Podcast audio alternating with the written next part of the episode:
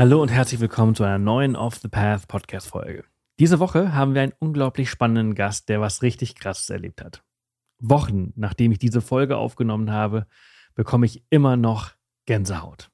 Michael ist mit einer zu dem Zeitpunkt ihm unbekannten Crew über den Atlantik gesegelt und hat dabei unglaublich viel erlebt.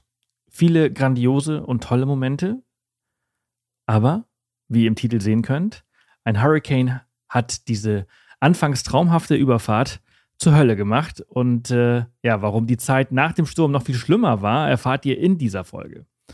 Mehr zu Michael findet ihr auf seiner Seite und seinem Instagram-Kanal. Auf Spotify findet ihr übrigens auch eine spannende Umfrage, auf die wir am Ende der Folge etwas eingehen. Ich würde mich sehr freuen, wenn ihr euch die Folge zu Ende anhört und an der Umfrage teilnehmt. Wir sind seit ein paar Tagen wieder zurück aus Namibia und verarbeiten aktuell noch dieses krasse Erlebnis. Die Reise war der absolute Hammer und ich liebe es, jedes Jahr wieder an diese Orte zurückzukehren. Es ist einfach so was Besonderes. Jedes Jahr wird unsere Reise ein kleines bisschen besser und wir haben unglaublich viele wilde Tiere im Etosha Nationalpark gesehen. Und äh, vor allem konnten Line und ich unser Wissen, ähm, das wir halt in unserer Ausbildung gesammelt haben, halt einsetzen. Und das war halt extrem cool. Also, wenn ihr Bock habt, das vielleicht mal selber zu erleben, wir haben für nächstes Jahr auf jeden Fall noch ein paar Plätze frei. Wir sind auch nächstes Jahr ähm, Ende April, Anfang Mai dort. Und das ist unserer Meinung nach eigentlich eine der besten Zeiten des Jahres, weil es tagsüber schön warm ist und äh, abends kühlt es schön ab. Da kann man gut schlafen im Dachzelt. Und äh, allgemein ist es eine unglaublich tolle Reise, weil wir so viel erleben und das Land so unglaublich abwechslungsreich ist. Wer also Lust hat, diese unglaubliche Reise zu erleben, der darf gerne auf unserem Blog vorbeischauen. Dort findet ihr alle Details zu der Reise. Und äh, wie gesagt, wir haben noch ein paar Plätze frei. Schreibt mir gerne eine Nachricht, wenn ihr Fragen zu der Reise habt. Und nun ganz, ganz viel Spaß mit Michael und seinem Höllenritt auf dem Atlantik. Servus Michael, schön, dass du da bist. Servus, grüß dich. Danke für die Einladung. Ja, ich freue mich mega, dass du da bist. Wir sprechen heute über deine unglaubliche Geschichte, wie du, ähm, ja, wie deine Hurricane, äh, wie deine Hurricane, wie deine Atlantiküberquerung zur Hölle wurde, aufgrund eines krassen Sturms. Und äh, also ich habe mir deinen Blogpost, deine Geschichte natürlich komplett durchgelesen und ich war total äh, begeistert und gleichzeitig dachte ich so, boah, ey, das muss eine richtig krasse Erfahrung gewesen sein. Ähm, erzähl mal, also wie kam es dazu, dass du so eine Atlantiküberquerung überhaupt gemacht hast. Hast du da einen Background oder war das eher spontan? Wie, wie kam es dazu? Ähm, ja, da müssen wir ein bisschen weiter ausholen. Ähm, ich habe geplant, eine Weltreise mit meinem selbst ausgebauten Wohnmobil von mir zu Hause aus zu starten Richtung Südostasien. Es war aber genau die Corona-Zeit. Ich habe äh, Job und Wohnung gekündigt. Und genau zwei Wochen später hat die ganze Corona-Krise so richtig angefangen. Job hätte ich wieder zurückbekommen, Wohnung aber nicht. Und habe mir dann irgendwann gedacht, okay, let's go, probieren es einfach, schauen, was passiert. Und war dann insgesamt neun Monate lang unterwegs im Wohnmobil durch Europa, was so halt möglich war, die Länder.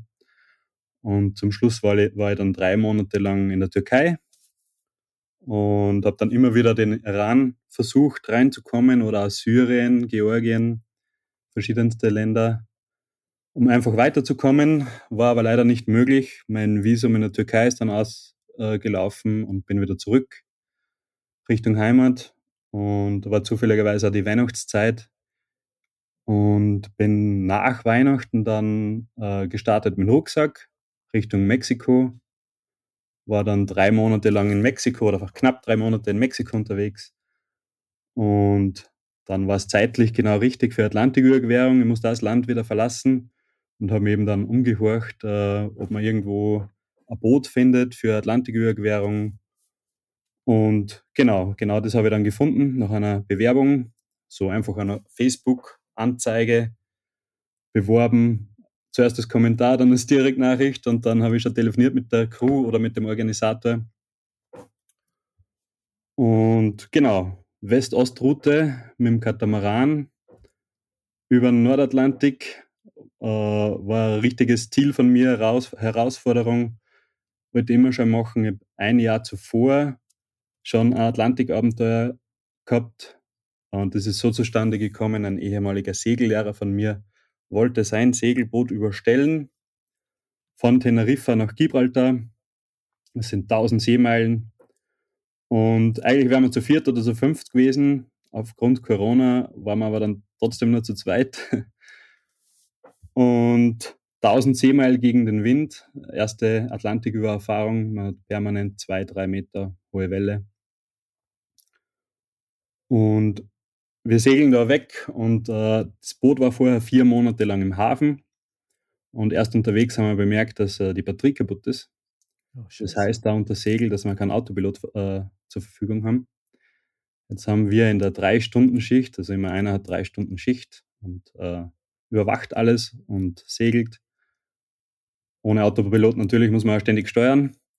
Und einer hat dann äh, drei Stunden frei und das war so meine erste Atlantik-Erfahrung. Ich kann mich auch nur erinnern, wie ich die erste Mahlzeit zubereitet habe. Äh, mir einfach gedacht, Tomate, Mozzarella zum Beginn, einfach mal um ein Gefühl zu bekommen, wie das ist, zu kochen am Atlantik bei 30 Grad Kränkung und zwei, drei Meter hohen Wellen. Mit einer Hand hält man sich ständig so irgendwie fest und mit der anderen äh, versucht man, die Tomate zu schneiden, aber die Tomate rollt ständig weg.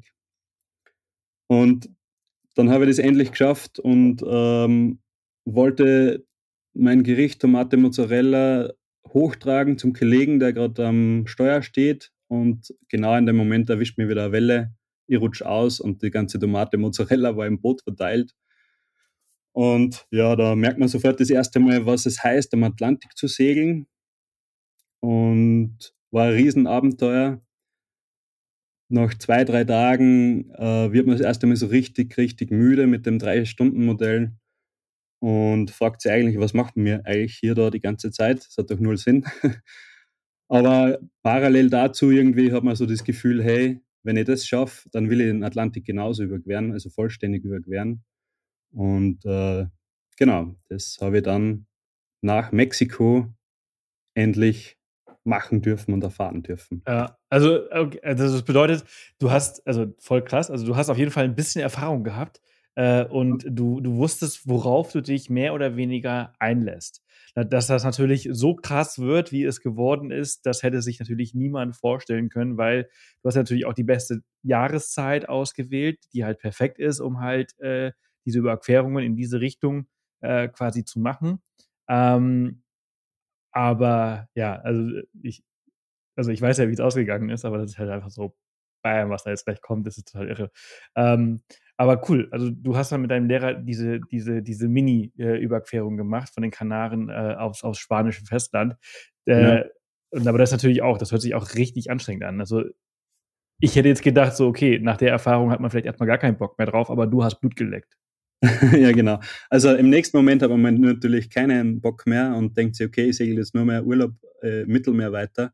So ganz chillig mit Gin Tonic und, und einem Bierchen von Bucht zu Bucht. Aber irgendwann äh, sucht man dann äh, wieder das Abenteuer und äh, das war dann ein Jahr später der Fall. Genau.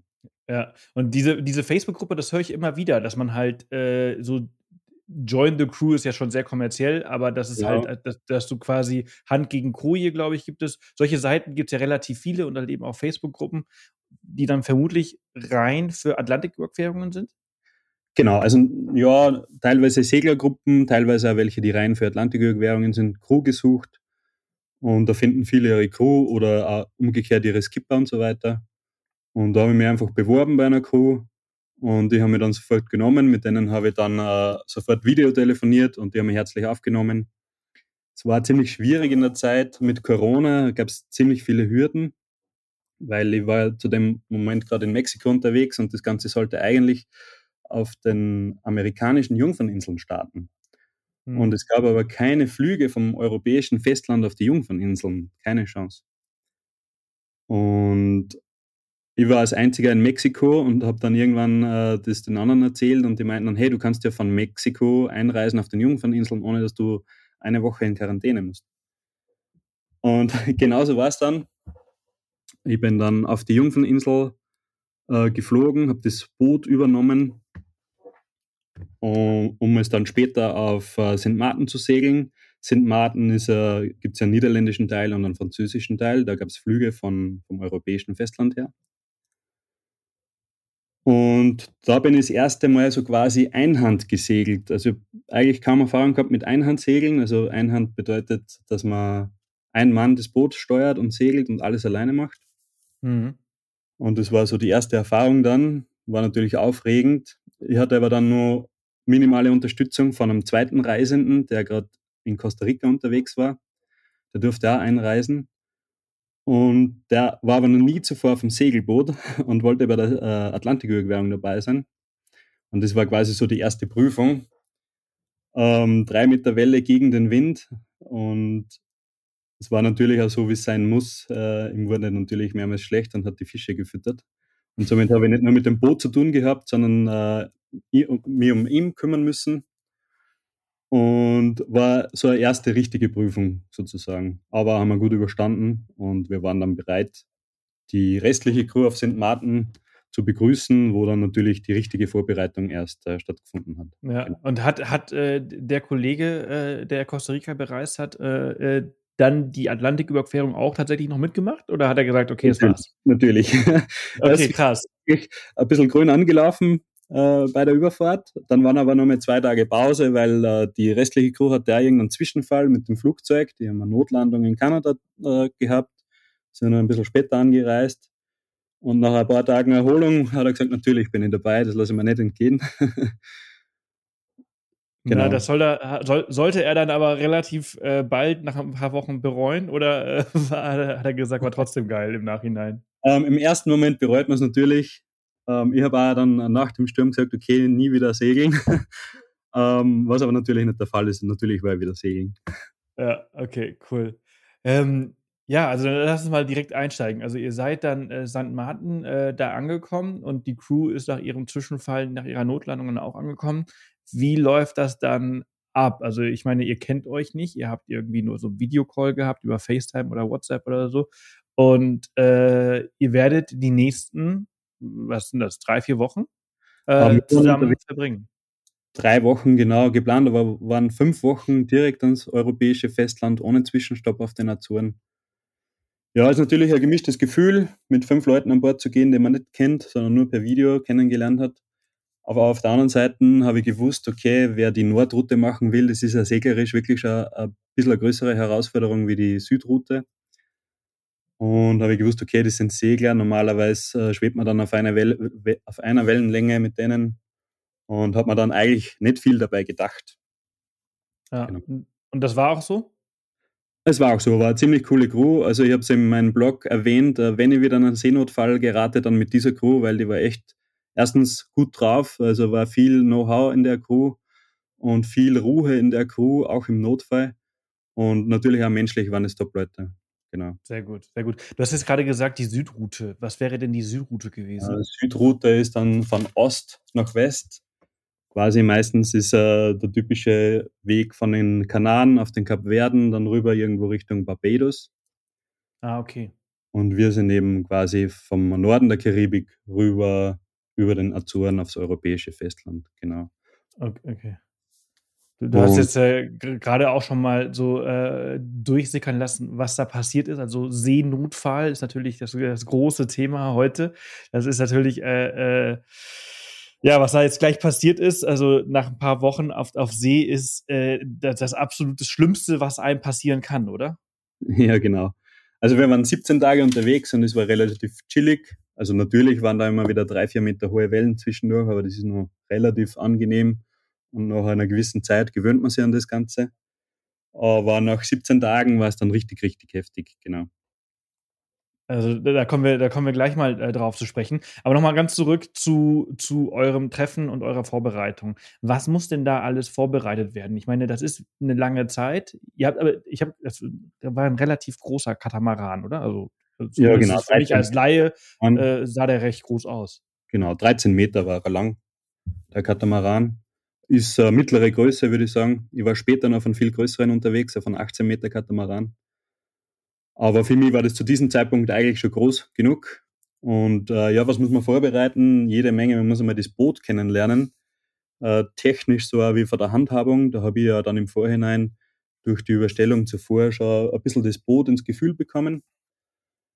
Aber man muss dann das Boot technisch noch durchchecken, die Motoren, die Elektronik. Äh, dann muss man schauen, was muss man an Bord haben, also Ersatzteile und Werkzeug. Da war tatsächlich kaum was an Bord. dann mit dem Eigner gesprochen, dass wir so bestimmt nicht über den Atlantik segeln werden, ohne Ersatzteile und Werkzeug. Dann hat er mir seine Kreditkarte gegeben und gesagt, geh einkaufen.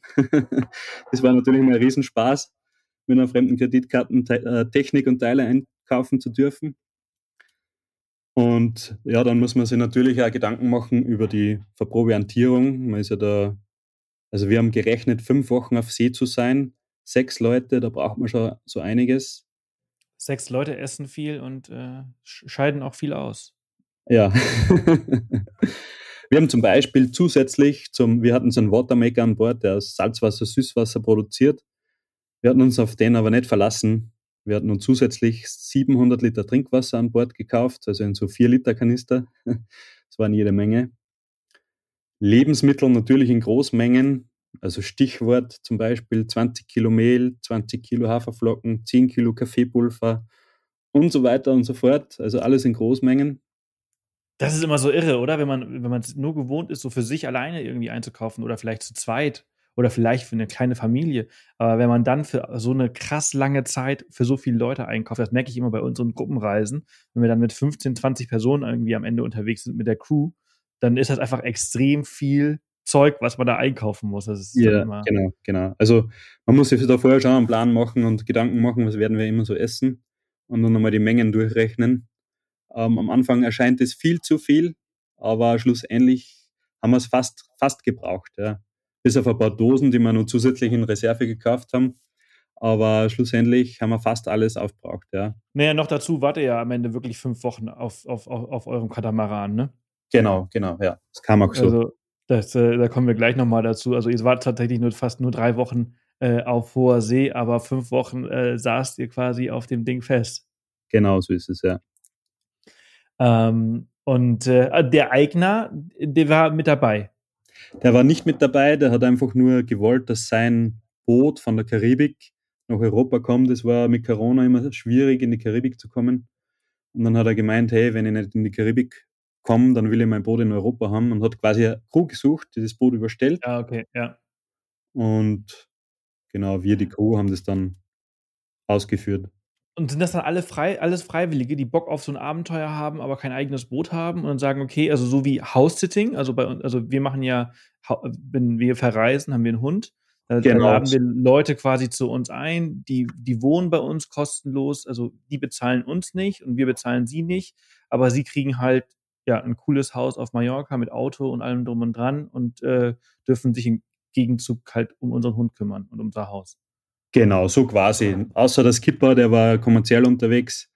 Ähm, der hat das natürlich dann äh, alles nur geplant und dann muss natürlich zum Schluss den Kopf hinhalten, wenn was passiert. ja.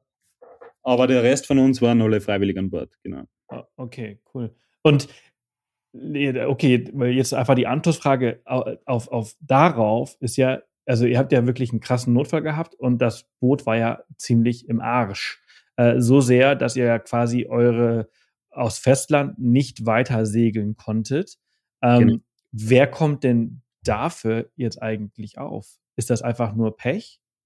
Ähm, ist zum einen Pech, aber dafür gibt es ja Versicherung. Und ja. ja. Genau. Okay. Ja, ich meine, klar, du kannst ja natürlich, du kannst ja keine drei Wochen bis fünf Wochen das Wetter vorplanen. Wenn halt nee. mitten, mitten auf dem Ozean es dunkel wird, dann ist es einfach Pech. Genau. Ja, okay. Ähm, ja, und dann habt ihr, äh, und dann ging es irgendwann los, ne? Also ihr habt alles vorbereitet, ihr habt euch alles abgesprochen, ihr, äh, ihr habt die letzte SMS äh, verschickt oder WhatsApp und äh, dann genau. hieß es, äh, okay, äh, wir hören uns dann in fünf Wochen, wenn ich in, wo wolltet ihr? Ihr wollt nach Spanien, ne? Ihr wolltet nach Gibraltar? Genau, genau, genau. Ja, Spanien, Cadiz, ans Festland. Ja. Und ja, wir haben am Vorabend noch eine letzte Besprechung gemacht, nachdem die Vorbereitungen alle abgeschlossen waren, so Notrollen äh, durchgesprochen. Also wer ist für Technik verantwortlich, Re Rettungsinsel, Funkgerät, Notsignale und so weiter. Und haben wir nochmal alle Checklisten durchgeschaut, nochmal final, Schichtplan nochmal durchgesprochen, weil irgendwer muss ja immer aufs Boot aufpassen und Wind und Welle in Ordnung sind und ob der Kurs noch stimmt und so weiter. Und ja, dann haben wir uns noch einmal ausgeschlafen und nächsten Morgen ging es los. Leinen los und äh, funktionierende Batterie hoffentlich, damit der Auto. Ja, genau. Hat diesmal funktioniert. war ganz gut so. Da hast du wahrscheinlich dreimal drauf geachtet. Ja, natürlich. ähm, war für mich ein ganz magischer Moment, weil ich habe zu diesem Zeitpunkt da gerade das Buch gelesen von der Laura Decker, die mit 14 Jahren äh, die Solo-Weltumsegelung gestartet hat als Weltrekordversuch. Mhm. Und war ein ziemlich magischer Moment für mich, weil ich habe gerade im, im Buch gelesen von der Blauen Brücke in St. Martin. Und genau da sind wir auch dann durchgefahren, bevor wir dann äh, wirklich kein Land in Sicht mehr hatten und uns am großen Atlantik bewegen. Und ja, da laufen mir dann, dann viele, viele unterschiedliche Gedanken durch den Kopf, was alles passieren wird, was passieren kann. Und ja. Hast du dir darüber Gedanken gemacht, was passieren kann? Also das, was passiert ist, hast du darüber nachgedacht? Oder war das für dich so, so eine Vorstellung, naja, also das wird schon nicht passieren? Ähm, natürlich denkt man da viel drüber nach, aber ich war da sehr positiv gestimmt und habe eigentlich nicht gedacht, dass irgendwas passieren wird. Ähm, ich habe tatsächlich zuvor einmal, also das war schon ein halbes Jahr zuvor oder so, einmal ein Buch gelesen mit dem Titel Sturm, Segler über ihre dramatischen Stunden. Und ich habe mir zu diesem Zeitpunkt noch nicht äh, vorstellen können, dass ich irgendwann meine eigene Sturmgeschichte schreiben werde. Und ist das ein gutes Buch? Also ist das, ist das realistisch? Ah, ja, das, ist gut. Das Buch ist definitiv realistisch. Ähm, wird einfach beschrieben, wie Segler ihre Stunden erleben im Sturm mit Schlafentzug, der Natur ausgesetzt, in hohen, hohen Wellen, ähm, mit Technikausfall und so weiter, genauso wie es uns später dann genauso passiert ist. Und ja, in dem Moment habe ich an das nicht gedacht, ähm, war sehr positiv gestimmt und ja, war sehr erfreut eigentlich, dass es endlich losgeht. Ja, also ihr habt dann äh, St. Martin äh, verlassen und irgendwann merkt man dann doch, dass die Welt rund ist, weil man sieht ja das Land dann einfach irgendwann nicht mehr. ja, genau, genau. Ja, man ist dann so mitten draußen, es ist alles rundherum blau, die Wellen blau, der Himmel blau, wenn nicht gerade irgendwie eine Wolkendecke da ist. Irgendwie werden dann also die Gedanken blau. Man ist irgendwie so, ja, man, man, man, es ist so entschleunigender Tagesablauf, dann uh, man kommt so runter und raus von der hektischen Welt und es ist eine ziemliche mentale Herausforderung, das Ganze, weil man hat einfach kein Internet, kein Social Media, man ist nicht mehr vernetzt, man kann nicht einfach schnell die Freunde anrufen und äh, fragen, was so los ist. Und es gehen einem dann auch so die Gedanken durch den Kopf, ähm, ja, wenn jetzt was passiert, wir haben jetzt keinen Arzt oder wir haben keine fremde Hilfe oder man kann absolut nicht aussteigen. Und das ist schon ziemlich krass. Das, das kann ich mir sehr gut vorstellen. Also dieses, dieses keine Optionen zu haben, ne? sondern einfach so, jetzt ist man, also ne, es gibt ja diesen blöden Spruch, wer A sagt, muss auch B sagen. Und das, das in dem Fall gilt, gilt das einfach total. Du hast keine, das, du hast keine Wahl. Genau. Du hast zugesagt und der Ausstieg ist halt einfach in fünf Wochen auf der anderen Seite des genau. Atlantiks. Genau. Und das ist natürlich schon äh, ziemlich aufregend. Die ersten Tage ist er ähm, extrem aufregend, äh, weil es gibt ja dann so einen Wachplan, Schichtplan. Das war bei uns vier Stunden Schicht und dann acht Stunden Pause und dann geht alles wieder von vorne los. Und wie ich schon gesagt habe, ist ziemlich entschleunigend das Ganze. Man wird auch bei allem langsamer, weil man hat keine Hektik mehr. Man kocht langsamer, man wäscht langsamer ab. Wir haben dann angefangen, Brot zu backen und uns mit diversen Dingen zu beschäftigen, das vorher eben nie der Fall war. Ähm, es ist ein ziemlich ungewohntes Schlafen, weil man hat also immer. habt ihr, man kann so unterbrechen, also habt ihr das gemacht, was, was wir alle während des Corona-Lockdowns gemacht haben, während du auf Reisen warst, hast du dann quasi auf deinem, auf dem Katamaran dann gemacht. Ne? Also für uns war ja auch Brotbacken ein großes ja, Thema. Natürlich. Für mich war es vielleicht ein bisschen aufregender, weil ich war gerade vorher in Mexiko un unterwegs und habe ziemlich viel erlebt tatsächlich. Und äh, auf einmal war aber alles wieder so entschleunigt und ruhig und, und, und ja, langsam einfach. Ja, das ist ja wirklich wie, wie Lockdown. Toilettenpapier habt ihr auch gehortet? ja, genau. Tatsächlich, ja.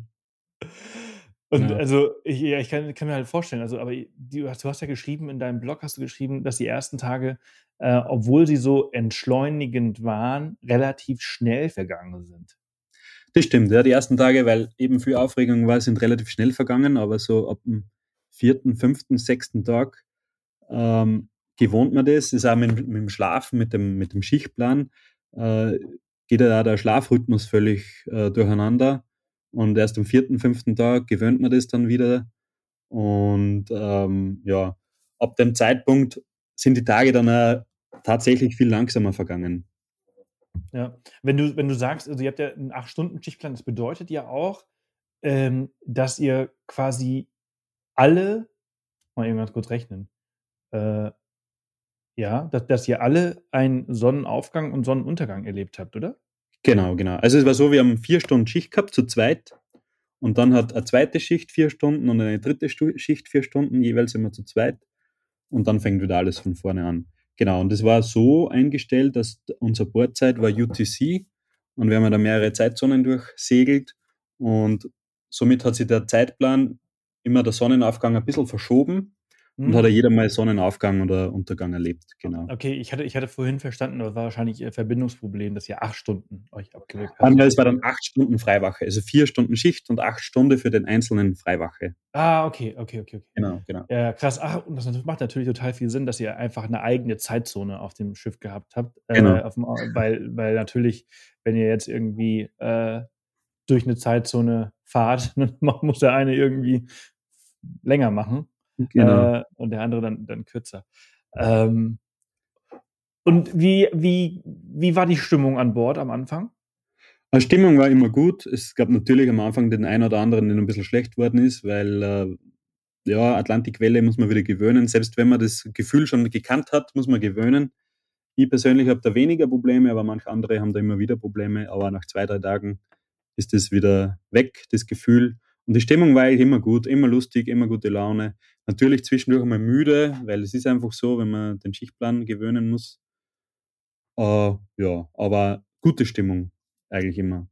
Was, was heißt das Atlantikwelle? Also das ist einfach so äh, raueres Meer und viel mehr ja, Balance ist, oder?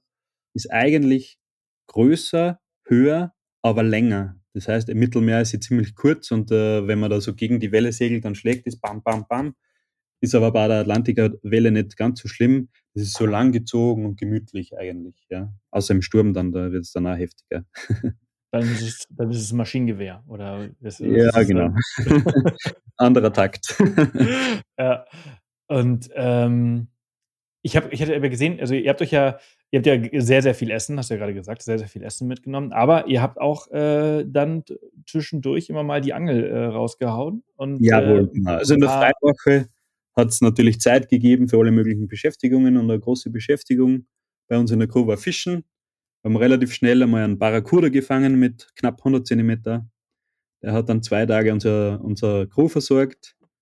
Und äh, relativ kurz später haben wir nochmal äh, den Mahi Mahi gefangen, also eine Goldmakrele. Ja. Äh, der war knapp 100 oder 95 ungefähr groß. Der hat uns wieder zwei Tage versorgt. Und ja, Genau. Das ist ja cool, ne? das macht dann auch wieder richtig Spaß, wenn du dann halt auch noch richtig, richtig frische Lebensmittel hast. Ich denke ja. mal, so nach, nach, nach einer Woche oder zwei ist Obst auch nicht mehr so wirklich da. Ja, Obst Und, hält so zehn Tage bis zwölf, 14 vielleicht. Kommt drauf an, was es ist. Manches hält länger, manches nicht. Aber deswegen lagert man das so in so Netzen, dass äh, keine Druckstellen entstehen. Ja. Und dann hält es ziemlich lange, genau. Ja, aber dann wird halt irgendwann die Ernährung relativ einseitig und eintönig, oder? Ähm, ja, wir waren 21 Tage unterwegs. Die ersten 14 Tage, würde ich behaupten, war das eigentlich gar nicht so einseitig. Wir haben viel, viel Obst und Gemüse mitgehabt, viel frisch gekocht. Und dann muss man langsam mal schauen und äh, übergreifen auf Trockenlebensmittel bzw. Dosenlebensmittel. Und die letzte Woche, die war noch relativ gut überbrückbar. Ja, ja. Genau. okay. Genau. Und ähm, ja, dann kommen wir auch langsam, also, oder, oder beziehungsweise ist bis zu diesem Sturm, äh, was ist in der Zwischenzeit passiert? Also, was gibt es da so zu berichten, wo du sagst, boah, das war, also, ich, ich glaube, ihr habt auch relativ viele Delfine auch immer wieder, wieder gesehen. Ja, es, äh, es gibt immer wieder aufregende Momente. Wir haben ziemlich viele Delfine beobachtet. Also sprich, teilweise täglich oder mehrmals täglich äh, so eine Delfinschule da gewesen von 10, 12, 16 äh, Tieren, immer wieder beobachtet. mit der Zeit lernt man die Tiere irgendwie das Verhalten kennen. Also man sieht nicht einfach nur Delfine, sondern auch, wie sie die verhalten. Ja. Äh, die eine Crew ist vielleicht ein bisschen aufgeweckter und springt mehr durchs Wasser, die andere ist eher ein bisschen träge. Und ja, also das macht absolut Spaß, das zu beobachten die ganze Zeit. Ja. Und ja, es wurden auch immer wieder fliegende Fische an Bord gespült oder sind an Bord geflogen. Und genauso Kalamari haben wir gefunden an Deck. die dann quasi an Bord springen. Ja, die Kalamare werden, glaube ich, durch die Welle an Bord gespült. Die fliegenden Fische, die, die springen so durch die Wellen raus und ja. landen dann auch blöderweise am, am, Deck. Die muss man dann morgens meistens mal einsammeln gehen und wieder reinschmeißen. ja. Genau. Unglaublich. Ja. Unglaublich sind Sonnenauf- und Sonnenuntergänge mit den unterschiedlichsten Wolkenformationen oder unglaubliche Sternenhimmel. Also am Atlantik hat man ja keine Lichtverschmutzung. Ja, klar.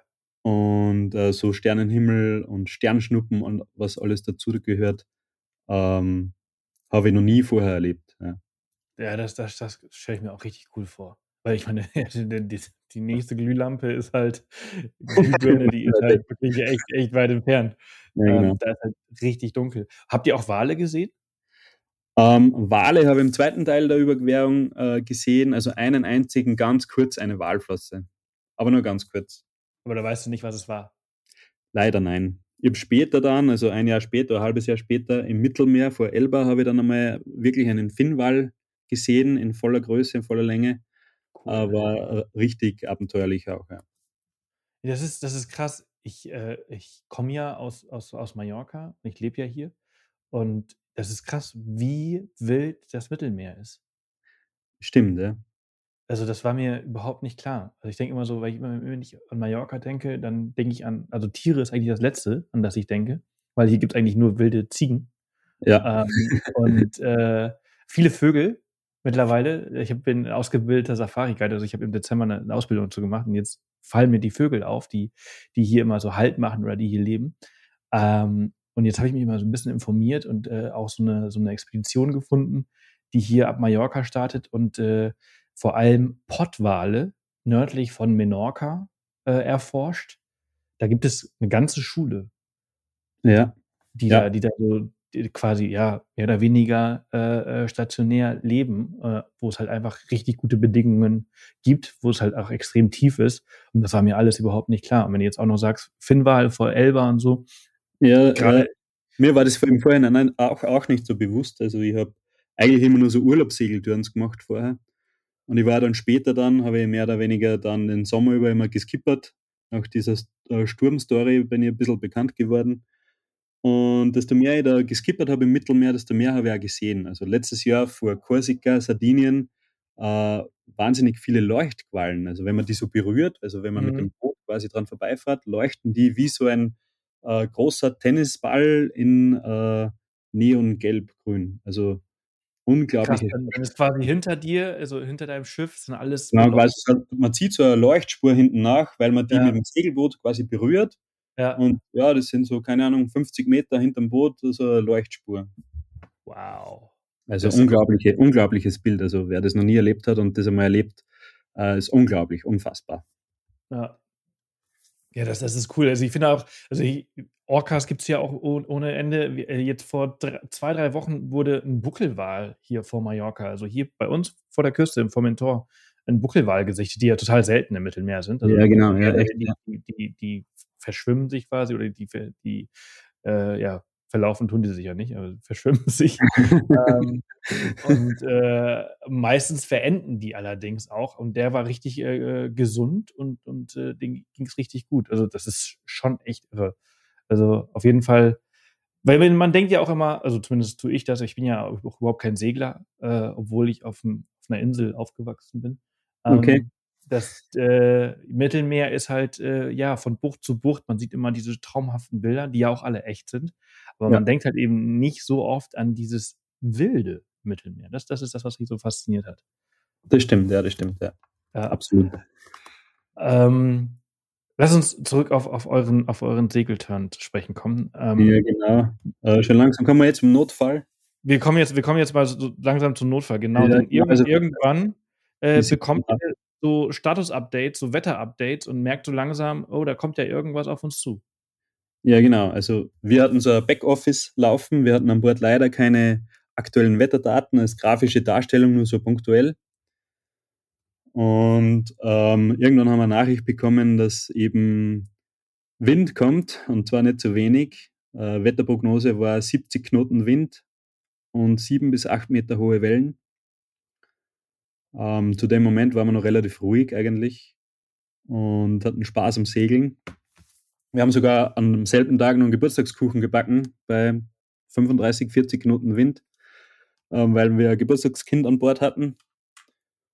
Und dann haben wir mal so kurz überlegt, okay, 70 Knoten Wind, 8 Meter Welle, nicht so lustig.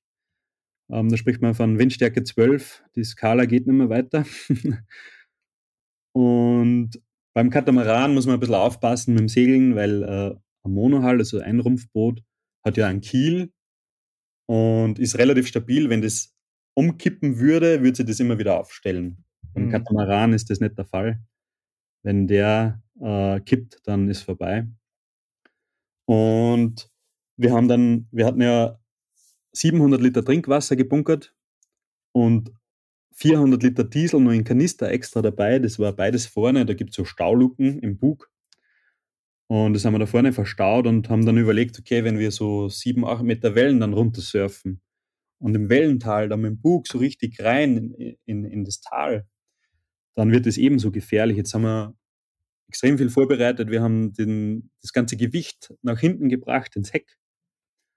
Ähm, wir haben dann natürlich alle Segel geborgen, die ganzen Persenning abgebaut, äh, Sonnenschutz abgebaut, alles, was irgendwie Windfang ist, abgebaut damit wir da relativ windschlüpfrig werden. Und genau, und währenddessen ist äh, der Wind schon immer gestiegen und gestiegen und gestiegen. Und ja, wir waren dann irgendwo bei 50 Knoten, das wird dann schon richtig ungut und es ist auch schon richtig, richtig viel Wind. Das hätte mir schon bei Weitem gereicht. und ja, man, man fängt dann so richtig an, vor der Welle abzulaufen, vor Top und Takel nennt man das. Also man hat kein Segel mehr draußen, wir hatten nur beim Vorsegel so einen halben, dreiviertel Meter draußen, damit man ein bisschen, ein bisschen das äh, Boot ein bisschen besser steuern kann. Und das war eigentlich alles, was wir nur draußen, weil es, wir hatten dann irgendwie 17 Knoten die Welle runter, runter gesurft, also mit Wind und natürlich ja dann die Rund äh, Welle runter. Ähm, durchschnittlich waren es fünf Knoten, nur so zum Vergleich. Es war dann äh, mehr als das Dreifache. Und das ist schon ein richtig ungutes Gefühl, da so runter zu surfen und so schnell zu sein. Das ganze Boot vibriert und arbeitet. Man merkt richtig, wie sie das verwindet. Und man hört da irgendwie das GFK so knacksen und man muss da mal ein Vertrauen aufbauen zum Boot, dass das ja wirklich hält.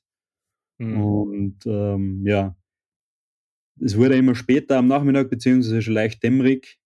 Und dann hat so richtig angefangen, äh, richtig äh, starker Wind zu wehen.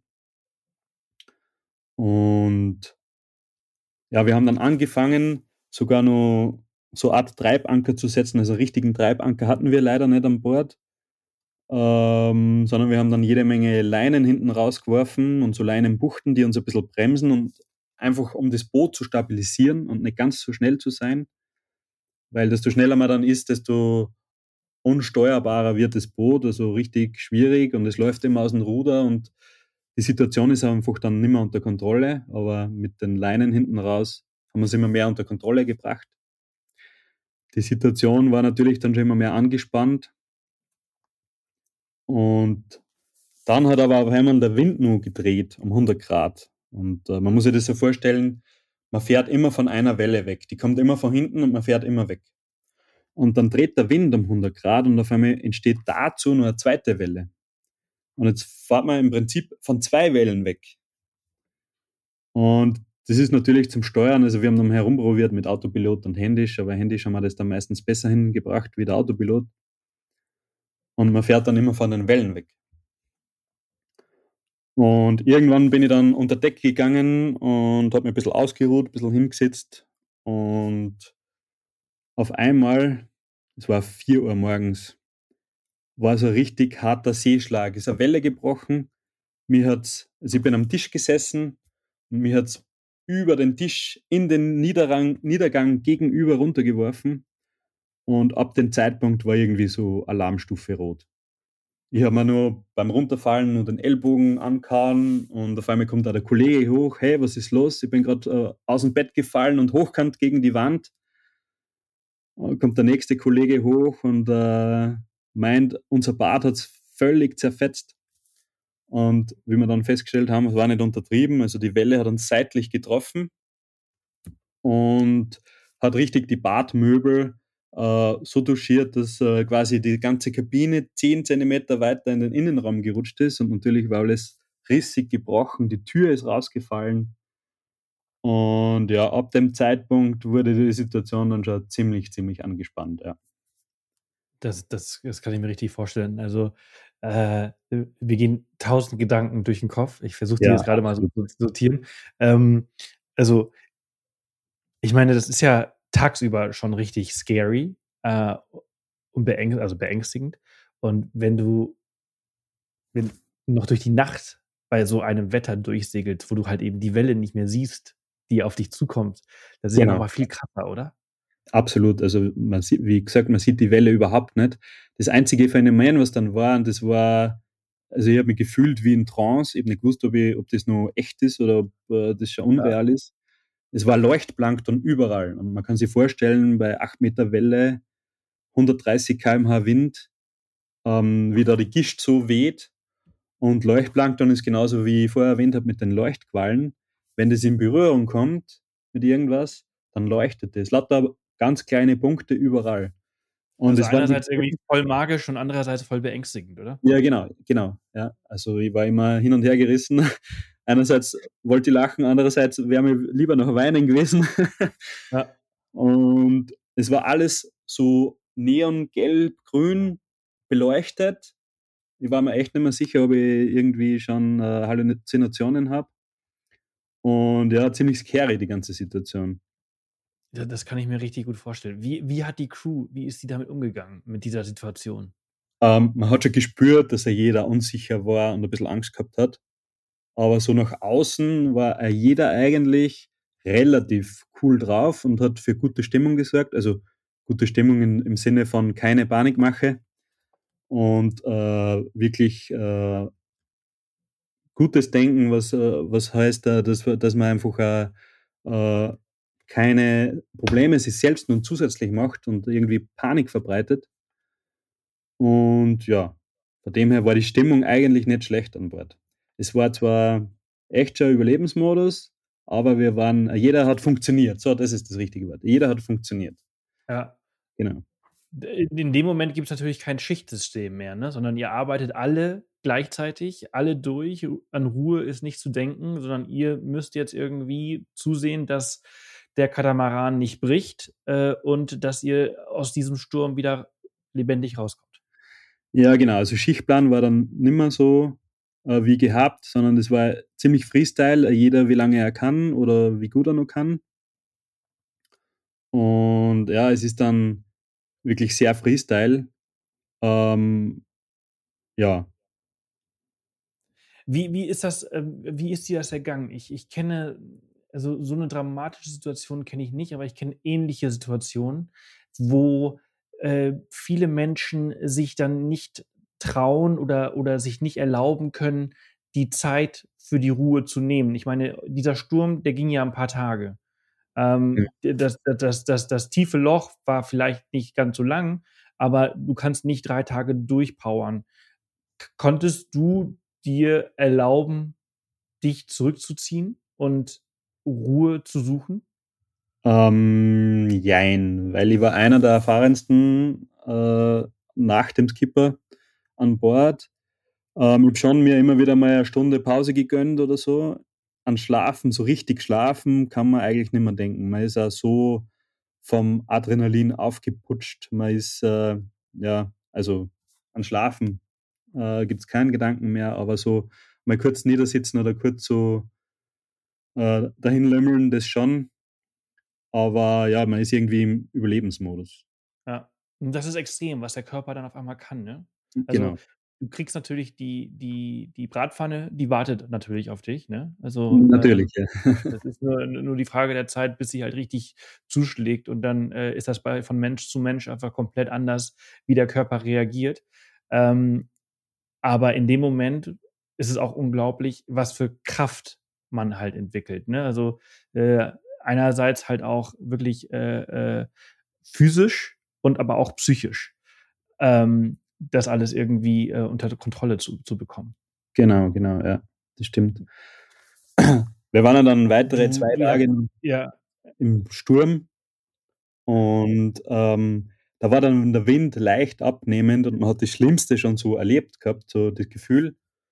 Und da kommt man dann ein bisschen mehr zur Ruhe wieder. Und da kann man sich fallen lassen, ist das falsche Wort, aber man kommt einfach nur mal eine Stunde länger zur Ruhe und lass die Kollegen dann ein bisschen mehr weiter segeln. Und ja, aber man merkt dann erst später, dass man völlig übermüdet und völlig erschöpft ist. Ja, und ich meine, das, das, das, das Loch oder beziehungsweise also dieser, dieser, dieses ja, Sturmloch oder Sturmtief, nee, das Zentrum des Sturms, so, das habt ihr dann irgendwann äh, äh durch, überstanden, aber da, da kommt ja noch viel drum rum. Also das ist ja nur, wenn es nur weil es ein bisschen abschwächt, heißt es nicht, dass es äh, ruhig ist. Es ist nur im Vergleich genau. zu dem, was vorher war. Die Welle, die Welle, die vom Wind angetrieben wird, ist ja natürlich Massen an Wasser. Die hält nur Tage an. Und äh, ja. äh, genauso war es. Also der Wind war ein bisschen weniger dann, aber die Welle hält ja nur ewig an. Ja. Und genauso ist dann auch weitergegangen die Story. Wir haben dann erst viel, viel später äh, einen Riss in Rumpf entdeckt, weil wenn 8 Meter Welle ist und äh, 130 km/h Wind, dann kommt man nicht auf die Idee, dass man sich einmal übers Boot, über die Kante rüberbeugt und äh, schaut, ob das Boot eigentlich von außen nur in, in, Ordnung ist. Und das ist dann später mal passiert, äh, war die Welle irgendwo bei 5, 6 Meter, es war schon etwas ruhiger. Und wenn sie die Welle abbaut, wird sie wieder flacher mhm. und ein bisschen gemütlicher. Und dann haben wir erst den Riss entdeckt und äh, habe das dann unserem Skipper erzählt, er sollte das auch mal anschauen. Der hat dann ganz große Augen bekommen. Dann haben wir natürlich wieder äh, eine Crew-Sitzung einberufen, wie wir weitermachen, weil so wollte keiner von uns äh, nur weitere 1000 Seemeilen weiter segeln. Und wir waren zu diesem Zeitpunkt gerade 30 Seemeilen vor den Azoren, vor Santa Maria, die kleinste Insel auf den Azoren. Und wir haben dann entschieden, okay, wir müssen zwar gegen die Welle da ankämpfen, was natürlich nicht ganz easy ist und auch mit Gefahren verbunden ist, aber nach über 2700 Seemeilen im Kielwasser äh, haben wir gesagt, okay, das stehen wir noch durch und dann haben wir Gott sei Dank im Hafen und äh, können uns das genauer anschauen, ob wir so noch weiter segeln können oder nicht, weil dicht waren wir ja. Es war zwar die, die ganze äh, Möbelei innen äh, zerstört, aber wir waren noch dicht, das haben wir ständig kontrolliert. Und ja, dann sind wir aufgebrochen Richtung Villa do Porto auf Santa Maria, unser Nothafen. Das ging eine Weile lang sehr gut. Und ähm, muss man dazu sagen, wir hatten dann einen Motorausfall, wir hatten nur mehr einen Motor und äh, unter diesen Bedingungen hat man nur mehr ganz, ganz, ganz wenig Segelfläche verwenden können.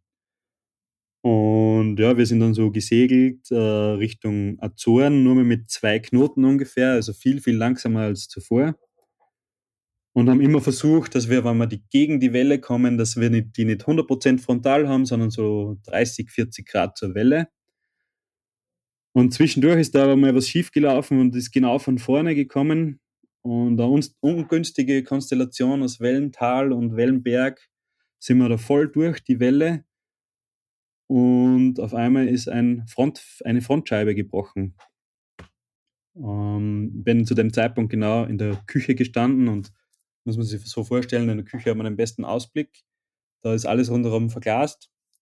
Und genau da ist äh, ein Fenster reingekommen. Und die Scheibe ist sprichwörtlich, ist mir sprichwörtlich um die Ohren geflogen. War zunächst einmal richtig viel Glück, weil das ist so ungefähr zwei Zentimeter dickes Plexiglas, dass mir das nicht getroffen hat.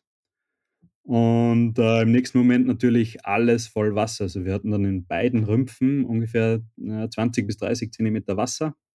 Also richtig, richtig ja. viel Wasser. Und auch ist das ganze Wasser über die ganze Elektronik, über den ganzen Kartentisch äh, drüber. Und es war natürlich dann die nächste Aufregung. weil wir nicht wussten, wie lange äh, funktionieren unsere Geräte noch. Äh, dann haben wir uns wieder kurz beraten und eigentlich war das dann für uns der richtige Zeitpunkt, ein Mede abzusetzen, weil wir wussten nicht, wie lange das Funkgerät noch funktioniert und entweder jetzt oder nie, so quasi.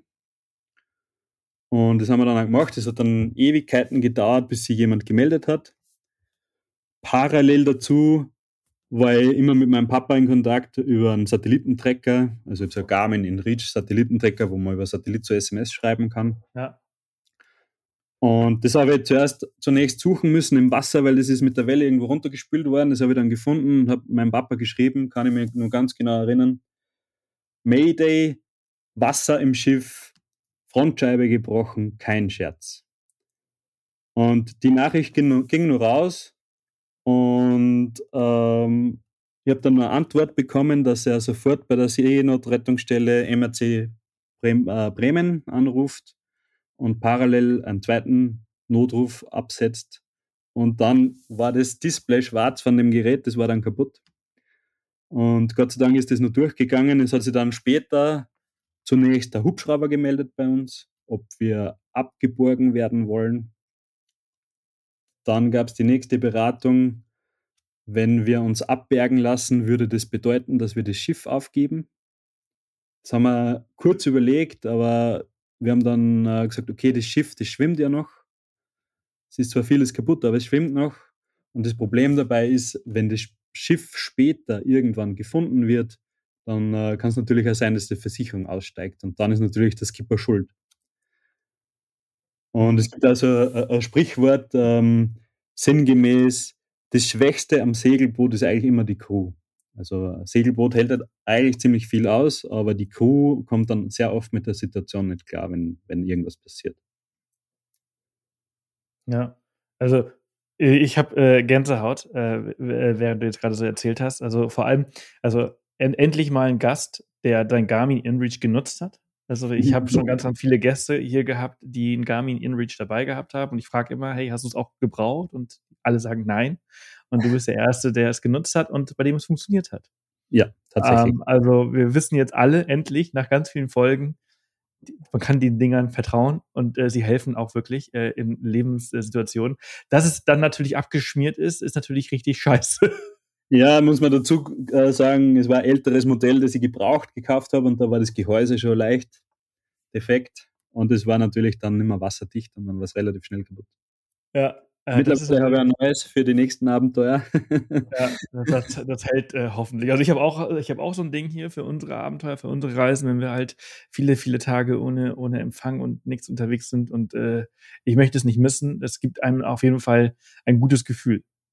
Definitiv, ja definitiv. Ja. Und, ähm, und dann natürlich dieses, dieses Mayday. Also ich meine, ihr habt gerade diesen Sturm erlebt, durchlebt, überlebt. Und äh, in dem Moment, wo ihr denkt, jetzt haben wir es eigentlich geschafft, dann wird es eigentlich noch schlimmer. Genau. Ähm, und ihr geht also wirklich, also einmal komplett durch, alles durch. Äh, ich, ich glaube, du, ihr habt dann diese Tür genutzt vom Badezimmer und habt dieses Fenster leicht genau. abgedichtet, ne? ja, genau. Die Badezimmertür, die vorher schon rausgeflogen ist, mit dem haben wir dann das Fenster abgedichtet und so Sitzauflagen als Dichtung verwendet und mit einem Holzstab dagegen gespreizt, so richtig wie im Film. Ähm, das war dann wieder safe. Wir haben dann äh, die Fahrt wieder aufgenommen, mehr oder weniger. Ein bisschen mit äh, verringerter Geschwindigkeit und ein bisschen mehr Acht zu den Wellen. Und als nächstes hat sich dann ein Schlepper bei uns gemeldet. Ähm, er könnte uns eventuell in den Hafen schleppen. Er würde allerdings nur mindestens fünf Stunden brauchen, bis er bei uns sein wird. Wir waren dann schon sehr vorsichtig unterwegs. Wir wollten ja nichts mehr riskieren und waren dann mehr so, das nennt sich Halbwind dann, wenn der Wind äh, von der Seite kommt dann hat man die Welle auch nicht mehr ganz frontal, sondern eher so seitlich und wir sind dann teilweise wieder so seitlich die Welle äh, runtergesurft, sodass von vorne nichts mehr kommen kann, weil so sicher war unser abgedichtetes Fenster dann nicht mehr. Und ähm, nach Stunden, also nach einer gefühlten Ewigkeit, sind die fünf Stunden dann vorbei gewesen und der Schlepper war dann hier. Wir haben uns riesig gefreut. Jawohl, jetzt ist, äh, jetzt ist äh, Ende in Sicht. Allerdings teilt er uns dann mit, dass er uns leider nicht schleppen kann, Und das wollte man im ersten Moment natürlich nicht verstehen, aber ist klar, der Weg war genau gegen die Welle. Und jedes Mal, wenn die Welle kommen würde, würde er uns genau durch die Welle durchziehen, was noch viel gefährlicher ist, wie wenn wir es mhm. aus eigener Kraft probieren. Aber er hat gesagt, er gibt uns Begleitschutz. Er fährt so leicht vor uns, seitlich vor uns, dass er uns quasi Wind- und Wellenschutz gibt. Der war ungefähr 80 Meter lang mit 25.000 PS. Und es hat so mäßig funktioniert. Er hat so ein bisschen die Welle gebrochen und so ein bisschen so den Wind. War ein bisschen ruhiger dann, aber war trotzdem noch ziemliche Aufregung. Und er hat dann gemeint, okay, wir sollen jetzt einfach aus eigener Kraft alles probieren, dass wir zu der Insel kommen im Hafen. Und wenn irgendwas passiert, ist er sofort zur Stelle und fischt uns aus dem Wasser, wenn nur irgendwie weitere Dinge passieren. Und natürlich sind noch weitere Dinge passiert. Wir hatten dann einen Kabelbrand an Bord, irgendwann nach ein paar Stunden.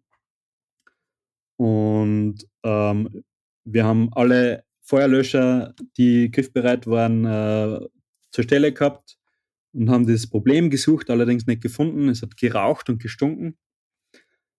Und wir haben dann den Schlepper äh, informiert, haben gesagt, es könnte sein, dass unser äh, Funkgerät jederzeit ausfällt. Und wir haben uns dann auf so Sonderzeichen geeinigt. Wir hatten eine weiße und eine rote Taschenlampe an Bord. Und wenn man so gegen den Wind segelt, muss man manchmal so einen Kreuzschlag machen. Also wieder so auf die andere Seite und wieder zurück, dass man genau gegen den Wind kommt. Und wir haben da noch, wir haben gewusst, wir brauchen mindestens nur einen Kreuzschlag. Und wenn der Schlepper so seitlich vor uns fährt, dann muss er wegfahren, weil er war immer so in 50 bis 100 Meter Entfernung ähm, ganz nahe bei uns. Dann müssen wir ihm Bescheid geben, dass er kurz wegfährt, damit wir den Kreuzschlag machen können. Und dann haben wir gesagt, okay, wenn wir den Kreuzschlag machen wollen, es war mitten in der Nacht, dann äh, beleuchten wir unser Segel mit weißer Farbe. Und wenn es irgendwelche anderen Probleme an Bord gibt, dann beleuchten wir unser Vorsegel mit roter Farbe, also mit roter Taschenlampe. Und dann hat der Funker am Schlepper nur ergänzt, und wenn er Rauchfackeln und äh, andere Seenotsignale sieht, dann äh, weiß er, dass wir in der Rettungsinsel sitzen oder im Wasser schwimmen. Und es war dann ein ziemlich heftiger Moment nochmal, die Situation, wo Feuer an Bord war oder Kabelbrand war. Und das hat uns so ziemlich den Rest gegeben.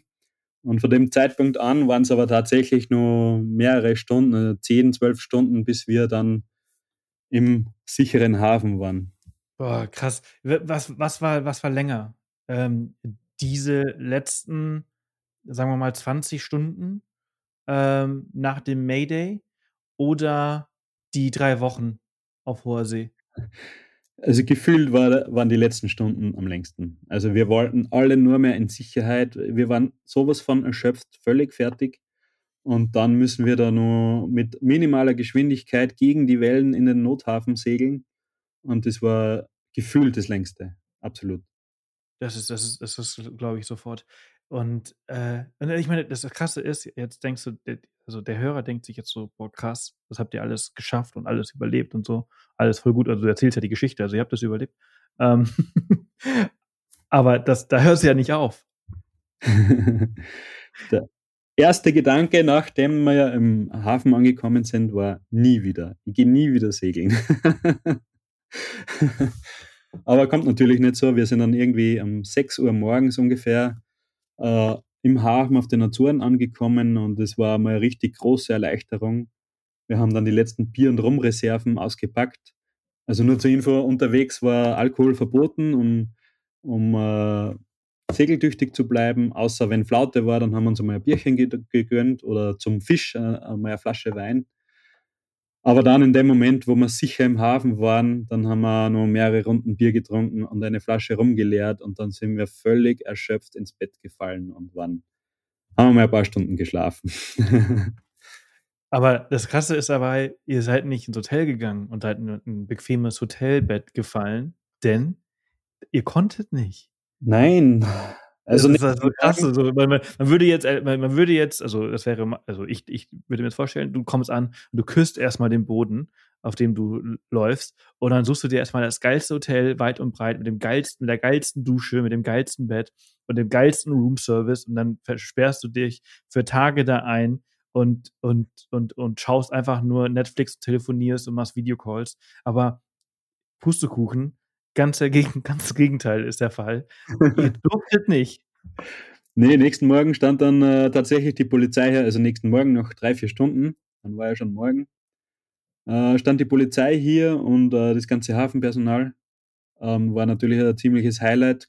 Corona war sehr, sehr präsent und wir mussten alle unter Polizeibegleitung einen PCR-Test äh, machen und uns dann später bis zum Ergebnis in Quarantäne bewegen.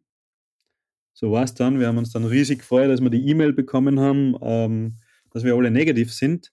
Leider haben wir übersehen, es waren nur fünf negative Dokumente und äh, das sechste war nicht dabei. Und auf einmal steht die Polizei wieder da. Einer von euch ist positiv. Zehn Tage Quarantäne auf dem Boot. Es war alles nass, es war immer nur noch Rauch gestunken.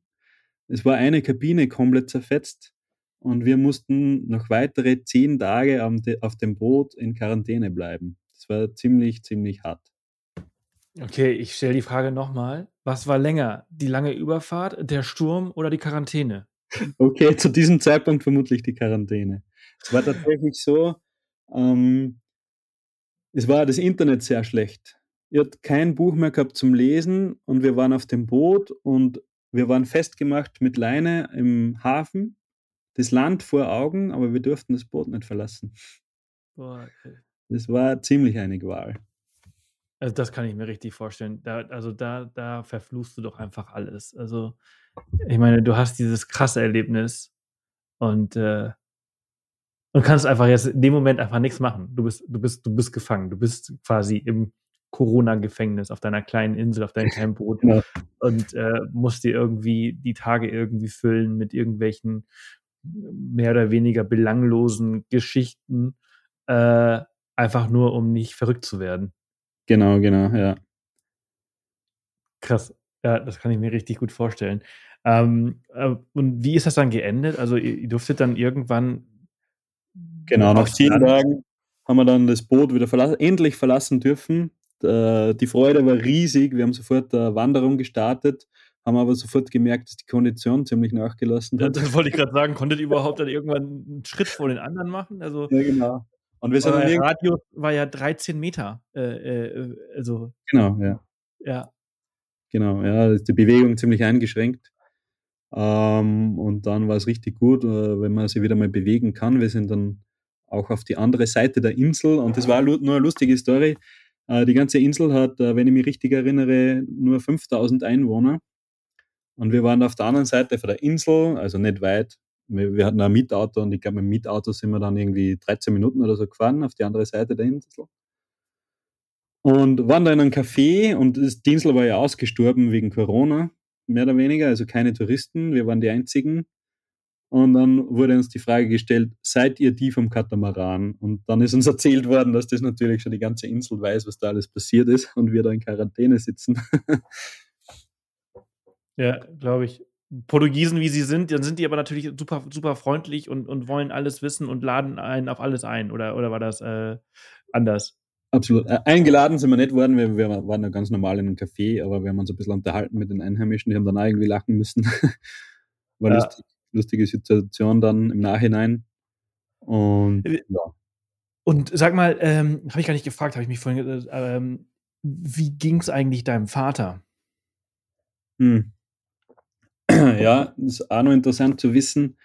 Ähm, mein Vater und auch meine Mutter, die haben das natürlich äh, die ganze Zeit verfolgt. Ähm, der Papa hat dann angerufen beim MRCC Bremen, äh, Seenotrettungsstelle, und der wusste tatsächlich im Stundentakt, was bei uns passiert, was bei uns abgeht. Wir hatten keinen Kontakt mehr, aber er hat im Nachhinein alles, alles erfahren. Also er hat währenddessen alles erfahren im Stundentakt und wusste genau, wir konnten nicht geschleppt werden. Wusste genau, ähm, wenn wir wieder im Hafen sind und erst später dann habe ich dann Gott sei Dank mit, äh, mit Telefon haben wir dann natürlich sofort telefoniert und gesagt, hey, ich bin in Sicherheit. Und meine Mutter ist tausend Tode gestorben in der Zeit. Ähm, das kann ich mir vorstellen. Es war natürlich absolut unklar, wie das ausgehen wird. War auch emotional ziemlich, ziemlich heftig, ja. Ja. Das, das kann ich mir richtig vorstellen. Aber krass, dass natürlich äh, die Seenot äh, da immer ein Update gegeben hat, stündlich. Das ist ja richtig gut, ne? Einfach mal, um, um, zu, um damit sie wissen, okay, es gibt, also sie leben noch, es geht ihnen gut, es ist niemand über Bord.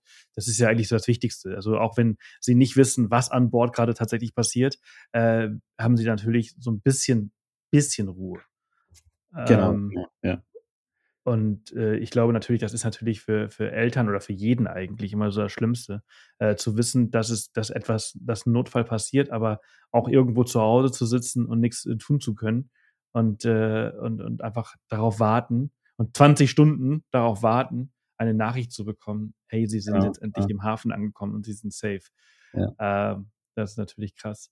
Mein Papa hat dann erzählt, er hat uns natürlich äh, mit dem GPS-Tracker immer verfolgt und das schickt er alle zehn Minuten an, an Standort raus und auf einmal war das Signal weg. Und äh, Ach, Standort ja. bleibt immer der gleiche. Hat er ja. gewusst, okay, da passt was nicht. Bis er dann meine Nachricht dann erhalten hat mit Notfall. Ja. Ah, das, ist, das, ist schon, das ist schon echt crazy. Was für eine krasse, krasse Story. ähm, ihr, ihr, konntet natürlich, dass das Boot ist natürlich komplett hinüber gewesen. Das musste äh, komplett repariert werden. Ja, genau. Ähm, das, das, konnte da, da, da äh, erstmal den Hafen nicht mehr verlassen. Ähm, und du hast den Hafen verlassen, beziehungsweise ihr alle, ihr habt euch in, in äh, ihr seid dann anders äh, aus Festland gekommen.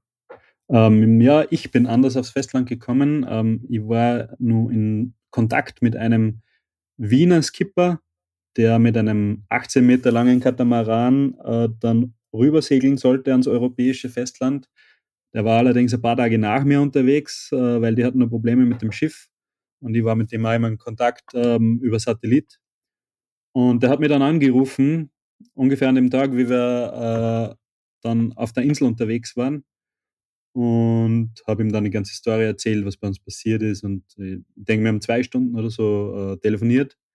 Und dann auf einmal fragt er, hey Michael, wir hätten noch einen Platz frei auf unserem Boot, kommst mit? Dann habe ich ganz kurz überlegt, äh, dann habe ich zugesagt und äh, bin dann quasi mit einem 18 Meter Luxuskatamaran nochmal weiter ans europäische Festland gesegelt. wenn, du, wenn du diese Geschichte heute so erzählst und dir so selber zuhörst, was denkst du denn? Völlig verrückt. was, was glaubst du, was die Leute denken, wenn sie diese Geschichte hören? Äh, keine Ahnung. Muss ein völlig verrückter Typ sein. Völlig verrückt, völlig verrückt. Das das aller, aller, aller, allerletzte, was ich machen würde nach so einer Geschichte. Erst, also sofort wieder auf so, auf so ein Schiff äh, zu steigen. Also man, man so, aber man sagt ja auch immer, man soll sofort weitermachen. Ja, genau. Weil sonst das ist ja das, also eigentlich machst du ja alles richtig und das, du hast es absolut richtig gemacht. Trotzdem ist es, also ich finde es sehr verrückt und ich finde es auch äh, total mutig und ich finde es auch total stark und ich finde es eine, eine grandiose Geschichte, ähm, die ihr zum Glück überlebt habt und ähm, ich hoffe, dass du, äh, das gibt es vielleicht einen zweiten Teil von diesem ähm, Buch, was du da gelesen hast? Darfst du da deine Geschichte äh, hinzufügen im zweiten Teil? Äh, interessante Frage, weiß ich tatsächlich nicht, aber das könnte man verfolgen, ja, tatsächlich. Also da kommst du, da, da solltest du auf jeden Fall äh, dranbleiben und versuchen, äh, deine Geschichte mit reinzubringen. Und, und wenn das nichts wird, dann äh, unbedingt einen Verlag finden, äh, mit dem du diese Geschichte vielleicht nochmal zu Buch bringen kannst, weil ich bin mir ziemlich sicher, dass ganz, ganz viele Menschen jetzt äh, das nochmal im Detail lesen wollen. Weil zwischen den Zeilen geht ja in so einer Geschichte hier Podcast viel ver verloren, ja. ähm, was du noch alles erzählen kannst. Ähm, ja. Oder ist das vielleicht sogar schon in Planung? Ähm, den Gedanken hatte ich schon mal. Ich habe schon mal angefangen, äh, etwas mehr niederzuschreiben, wie auf dem Blog steht. Aber so weit bin ich dann schlussendlich noch nicht. Gut, dann liebe Verlage, die hier gerade zuhören, es sind ja doch auch sehr viele Menschen, die hier zuhören. Der Michael hätte eventuell Lust, was zu schreiben, macht genau. ihm ein geiles Angebot, was er nicht ausschlagen kann, damit wir dann ganz bald, also er hat auch ganz viele Bilder gemacht. Man kann dieses Buch super geil bebildern. Ähm, ich würde mich freuen. würde mich immer so freuen, ja. Bilder kann man auf meinem Blog äh, gut betrachten. Da gibt es mehrere Stories zu den äh, Seenotfall und zum Segeln am Atlantik mit ganz vielen Bildern. Würde mich auch freuen, wenn Leute vorbeischauen. Ja, worldtravelstories.at und äh, das gleiche gilt halt auch auf Instagram. Und äh, ich, ich hoffe, dass es ganz viele Leute äh, schreiben. Man kann übrigens auf, auf Spotify mittlerweile ähm, Umfragen erstellen und auch die, die Folge selbst ähm, bewerten. Und ich würde mich wahnsinnig freuen für die, die zuhören, äh, dass ihr da auf jeden Fall mitmacht. Ich habe da eine ganz spezielle Frage äh, für euch äh, hinterlegt. Sollte Michael ein eigenes Buch schreiben? Ja oder nein? Äh, bitte nehmt dran teil. Und äh, dann äh, hoffen wir mal, dass wir einen coolen Verlag dafür finden.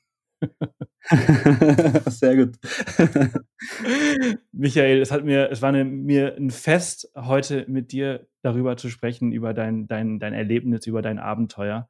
Ähm, also wirklich krass und Chapeau, dass du das alles äh, so geschafft hast und, und dass du am Ende tatsächlich also auch eine richtige Atlantiküberquerung durchgemacht hast, denn du hast ja dann auch ein bisschen mehr, ein bisschen mehr Komfort äh, äh, geschafft und äh, bist jetzt aktuell, nee, nicht aktuell, aber du bist im Nachhinein tatsächlich auch noch weiter mit diesem äh, schiffsbrüchigen äh, Katamaran weitergesegelt, ne? Ja, genau, tatsächlich. Äh, das Boot wurde dann vor Ort so notdürftig repariert, dass man halt wieder weiter segeln kann.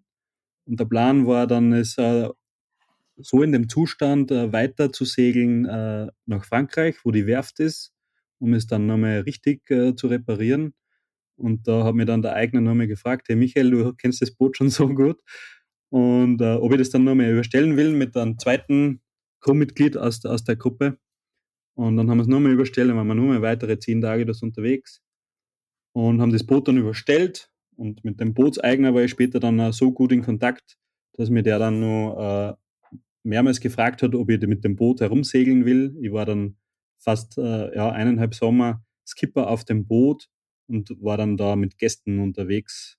Und ja, war eine ganz gute Chance äh, gleichzeitig. Richtig, richtig cool. Vielleicht ist das einmal äh, eine zweite Folge hier im Podcast. Äh, diese Folge ist jetzt hier an der Stelle äh, leider vorbei und äh, ich fand sie grandios und ich danke dir vielmals für deine Zeit. Vielen Dank ebenso. Ja. Hat mir richtig Spaß gemacht, gerne wieder. Ja, absolut. Ich glaube, äh, ganz viele Leute sehen das genauso und hoffen, dass du nochmal dazu kommst. Und wir unterhalten uns gleich einfach nochmal darüber, worüber wir nochmal sprechen können. Und äh, ich äh, danke dir vielmals für heute und für, für jetzt. Alles, alles Gute für dich. Danke ebenso. Danke, danke. Ciao, Servus. Ciao, Servus. Ja, das war's auch schon für diese Woche. Was für eine krasse Folge. Ich habe immer noch Gänsehaut und äh, danke an Michael für seine Zeit und Erzählungen. Ich freue mich auf die nächste Folge mit ihm und äh, denkt unbedingt dran, an der Umfrage teilzunehmen, die wir euch bei Spotify äh, hinterlegt haben. Das war's für diese Woche. Alle wichtigen Links zu der Folge und zu Michael findet ihr in den Show Notes. Und äh, nächste Woche geht's hier spannend weiter. Aber aktuell weiß ich noch nicht, welche Folge es nächste Woche wird. Wir müssen diese Woche auf jeden Fall noch was aufnehmen. Und wenn ihr Bock habt, selber mal Gast hier im Podcast zu sein, wir haben euch auf unserer Seite ein Formular hinterlegt. Äh, wenn ihr auf offthepath.com slash podcast geht, dann äh, könnt ihr es einfach ausfüllen und äh, dann melden wir uns bei euch und äh, dann nehmen wir vielleicht schon äh, bald einen Podcast auf. Also schaut gerne vorbei und äh, wie gesagt, das war's für diese Woche. Passt auf euch auf und bis nächste Woche. Tschüss und bis bald.